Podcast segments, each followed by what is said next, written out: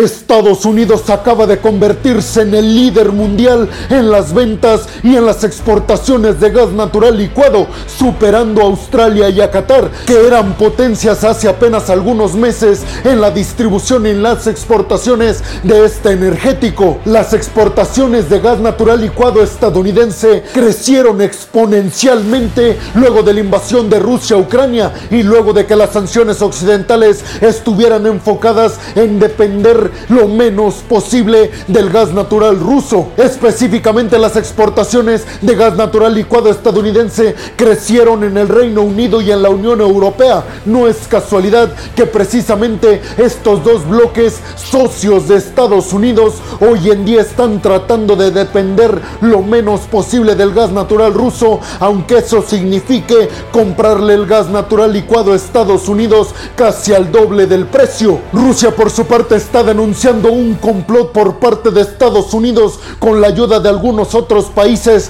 para que la Unión Europea y el Reino Unido dejen de comprarle gas natural a Rusia y con eso Estados Unidos lo sustituya como exportador y proveedor de gas natural. Desde la Casa Blanca anunciaron que en lo que va del año las exportaciones de gas natural licuado estadounidense crecieron en un 12%. Estas estadísticas de exportación de gas natural licuado estadounidense, como ya se los dije, superan a las estadísticas que tiene Australia y Qatar, que son, digamos, los pioneros en la exportación de este energético. Pero escuchen bien esta estadística. Por su parte, el Reino Unido y Europa aumentaron sus importaciones de gas natural licuado estadounidense en un 63% en lo que va del año después específicamente de la invasión de Rusia a Ucrania. 63% más de la compra de gas licuado estadounidense. Pero escuchen bien esta otra estadística, más del 70% de la producción de gas licuado estadounidense está yéndose al Reino Unido y a Europa. El otro 30% se está distribuyendo en otros países. Pero imagínense, el 70% del gas natural licuado que se está produciendo actualmente en Estados Unidos está siendo requerido por el Reino Unido y Europa, que les repito, cuesta casi el doble de lo que les costaría comprárselo a Rusia. Parece ser que Estados Unidos como lo está denunciando Rusia, sí está ganando esta partida de ajedrez, porque antes de la invasión de Rusia a Ucrania, la Unión Europea y el Reino Unido le compraban prácticamente nada de gas natural a Estados Unidos. Esto debido a que era suficiente el suministro que recibían por parte de Rusia. Pero también hay que decir que tanto la Unión Europea como el Reino Unido están ya creando programas para la construcción de infraestructura que pueda recibir más gas natural licuado estadounidense con el propósito de depender al menos del 0% del gas natural ruso. Cuando se tenga más infraestructura en la Unión Europea y en el Reino Unido para recibir más gas natural licuado estadounidense, obviamente este bajará su costo. Hoy en día Estados Unidos podría darle más gas natural licuado a Europa y al Reino Unido, pero el problema está en que estos no cuentan con la infraestructura necesaria para recibir más cantidad del que están recibiendo actualmente Rusia está diciendo que estas eran las verdaderas intenciones de Estados Unidos en provocar un conflicto para que Europa y el Reino Unido, que son de por sí socios estadounidenses, le compraran el gas natural a Estados Unidos y no a Rusia, aunque este costara el doble. Y es que están diciendo desde el Kremlin, parece que Estados Unidos no podía permitir que dos de sus principales líderes occidentales nos compraran el gas natural a nosotros y prácticamente le compraran 0% a su famoso y hegemónico líder estadounidense. Pero tú qué piensas de estos números de que casi el 70% del gas natural que reciben en el Reino Unido y en la Unión Europea proviene de Estados Unidos? Y sobre todo, ¿qué opinan de lo que están diciendo desde el Kremlin? Que este era el verdadero objetivo de Estados Unidos, el que la Unión Europea y el Reino Unido cambiaran de proveedor de gas natural de Rusia y empezaran a comprárselo a Estados Unidos. Déjame tu opinión en la zona de los comentarios. Bienvenidos a un nuevo video de geopolítica en el cual, como ustedes ya saben, les voy a platicar lo más importante que ha acontecido a niveles diplomáticos y geopolíticos alrededor de todo el mundo. Y vámonos rápidamente con la segunda noticia del día de hoy, es que parece ser que Estados Unidos le importa prácticamente nada toda la serie de amenazas que ha recibido por parte de China. Y desde Estados Unidos se acaba de mencionar que el Pentágono ha ordenado el envío del portaaviones estadounidense insignia Ronald Reagan al mar de la China meridional para ahuyentar toda intención de China de invadir la isla de Taiwán. Esto después de que las amenazas por parte del gigante asiático vinieran en contra de Estados Unidos y Taiwán, porque ustedes ya saben, se los he dicho ya en varios videos, por la posible visita de Nancy Pelosi, la directora y la jefa de la Cámara de Representantes en los Estados Unidos. Esto porque sería una visita diplomática de altísimo nivel, lo que China está interpretando como intervencionismo y porque además desde el gigante asiático están diciendo que la visita de Nancy Pelosi tiene el principal objetivo de hacer un acuerdo para la compra y venta de poderío militar y China está diciendo no podemos quedarnos con los brazos cruzados viendo cómo Estados Unidos le mete armas hasta los dientes a lo que nosotros consideramos nuestro territorio. Además Estados Unidos anunció desde el Pentágono y desde la Casa Blanca que podrían aumentar su presencia militar en toda esta zona del Indo-Pacífico de manera exponencial con el objetivo supuestamente de defender la integridad de los taiwaneses conforme a este acecho del gigante asiático. En una llamada telefónica de casi dos horas entre el presidente de los Estados Unidos Joe Biden y el presidente de China Xi Jinping, parece ser que el representante del gigante asiático le dijo a Joe Biden que no jugara con fuego o Estados Unidos saldría quemado. Acto seguido Estados Unidos ordena el envío de su portaaviones más poderoso y tal vez el más poderoso del mundo, el Ronald Reagan, a la isla de Taiwán. Aunque China no ha sido muy claro y muy específico de cuáles serían las represalias que estaría tomando en contra de Taiwán y de Estados Unidos ante la posible visita de Nancy Pelosi a la isla, pero se especula que China se está refiriendo a enviar tropas alrededor de Taiwán. Pero tú qué opinas? ¿Crees que llegue a niveles estratosféricos esta confrontación entre China y Estados Unidos? Y sobre todo, ¿crees que Estados Unidos está arriesgando en confrontar a China, sobre todo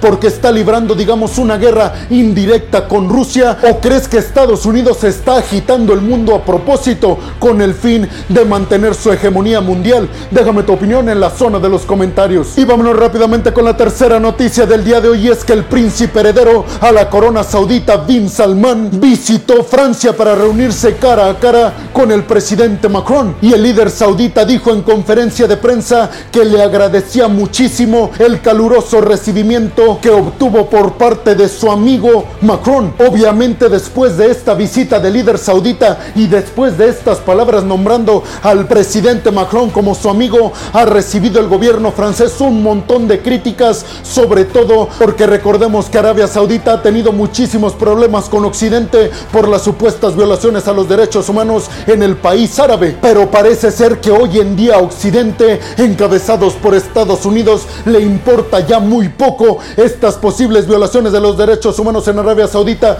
porque parece ser que lo más importante hoy en día es tener buenas relaciones con Arabia Saudita, con el objetivo de que logren ponerse a su favor y en contra de Rusia. Arabia Saudita le habría prometido al presidente de los Estados Unidos, Joe Biden, cuando visitó Medio Oriente, que elevaría la producción de su petróleo en 13 millones de barriles diarios. Pero en su visita de líder saudita a Francia, le dijo al presidente Macron que todavía no tenía fecha para la elevación en su producción de petróleo, porque hay que recordar que Occidente necesita y le está exigiendo y casi rogando a Arabia Saudita que eleve su producción de petróleo para calmar los niveles de inflación y sobre todo para sacar a Rusia de la jugada en cuanto al suministro de petróleo en Occidente. Pero además el líder saudita está diciendo a Occidente que no puede romper un acuerdo y un contrato que ya tienen los países miembros de la OPEP Plus que lideran conjuntamente, por cierto, Arabia Saudita y Rusia. Pero no crean que Arabia Saudita está contra la pared, está de hecho en una posición privilegiada y están sacando muchísimo provecho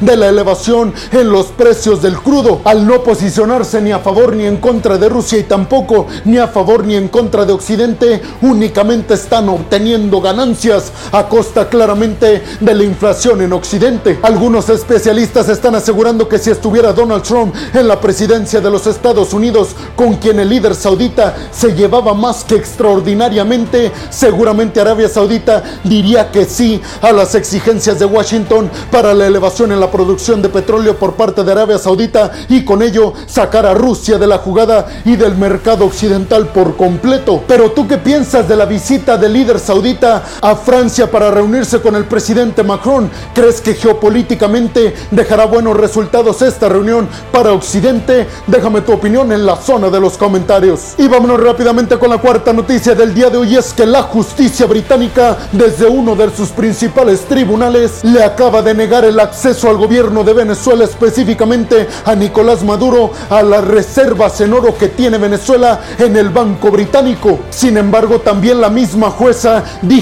que no puede autorizar que la oposición tome estas reservas en Venezuela, es decir, Juan Guaidó. Maduro ha criticado muy fuerte la decisión de los tribunales en el Reino Unido porque dice no hay mayor intervencionismo como el que está recibiendo Venezuela hoy en día cuando no nos dejan ni acceder a lo que es nuestro, a nuestro oro. Londres le estaría negando a Caracas el acceso a sus 32 toneladas de oro que tienen en el Banco de Inglaterra, lo que por supuesto si nos ponemos del lado de la objetividad, claro que es algo inaudito el que un país, sea como sea su gobierno, no tenga el derecho de acceder a lo que es suyo, aunque esté resguardado en otro país que supuestamente está acusando a este que le exige su oro de violar los derechos humanos. Pero tú qué piensas? ¿Justificas esta acción por parte de Occidente de no permitirle a Venezuela acceder a sus reservas, ya sea en dólares o en oro? ¿O concuerdas con Occidente y justificas esta decisión porque piensas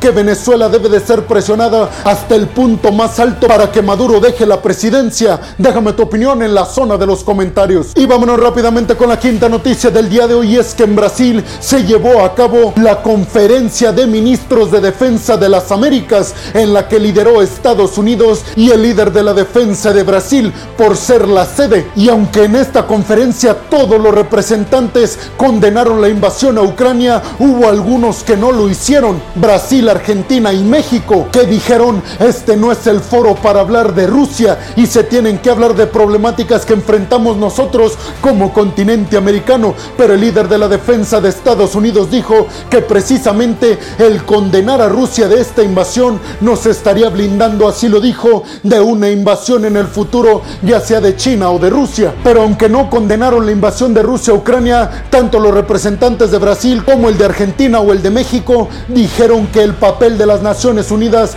ha sido positivo en la búsqueda de solucionar el conflicto en el este de Europa, porque dijeron las sanciones no es el camino porque termina afectando mucho a los países que aplican las sanciones y pusieron a Estados Unidos como ejemplo y dijeron México, Argentina y Brasil que la ONU ha hecho un muy buen papel para llegar a acuerdos de paz y pusieron como ejemplo el acuerdo para la formación de un corredor seguro en el Mar Negro en el que Rusia le permitiría sacar a Ucrania 25 millones de toneladas de granos y semillas ucranianas que hoy en día todavía están resguardadas en puertos ucranianos, específicamente en Mariupol y en Odessa. Pero al final de cuentas, después de todas estas discrepancias en el tema de Rusia y Ucrania, parece ser que todos los líderes de las defensas de las Américas se pusieron a favor de una mayor cooperación porque dicen tienen que llevar a cabo una coordinación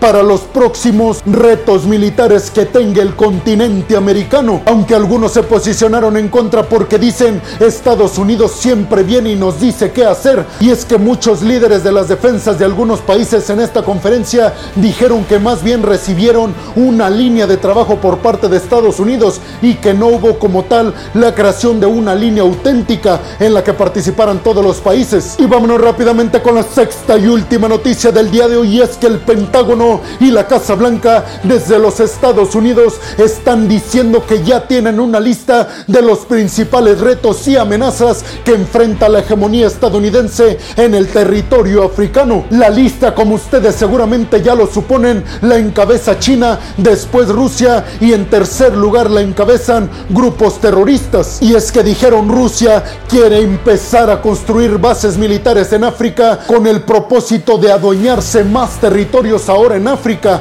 porque dicen desde Estados Unidos la invasión de Rusia a Ucrania es solamente el principio de planes que tiene Putin para adherir muchos territorios, unos de ellos en África. Por parte de China, Estados Unidos desde el Pentágono anunció que China intenta meterse en África con la trampa de la deuda, en la que llega, construye un montón de cosas, al parecer ayudando a los países y después les cobra todo eso con favores políticos y económicos Y lo que está diciendo el jefe del Pentágono es que todo esto amenaza la libertad y la democracia que han alcanzado algunas zonas en esta región africana. Pero tú, ¿qué opinas de este papel constante que tiene Estados Unidos de sentirse la policía del mundo? ¿Estás de acuerdo en que Estados Unidos debe actuar como un vigilante de que la libertad y la democracia se cumplan? ¿O crees que esto es intervencionismo? Déjame tu opinión en la zona de los comentarios. Y bueno, hemos llegado al final del video del día de hoy. Les quiero agradecer mucho el haber llegado hasta este punto del video. También les recuerdo que me ayudarían muchísimo si comparten este video en todas y cada una de sus redes sociales, si además me regalan un like y si además me regalan su opinión en la zona de los comentarios. Además les recuerdo que si están escuchando esto en Spotify, no se olviden de seguir al podcast. Si están viendo esto en Facebook o en Instagram,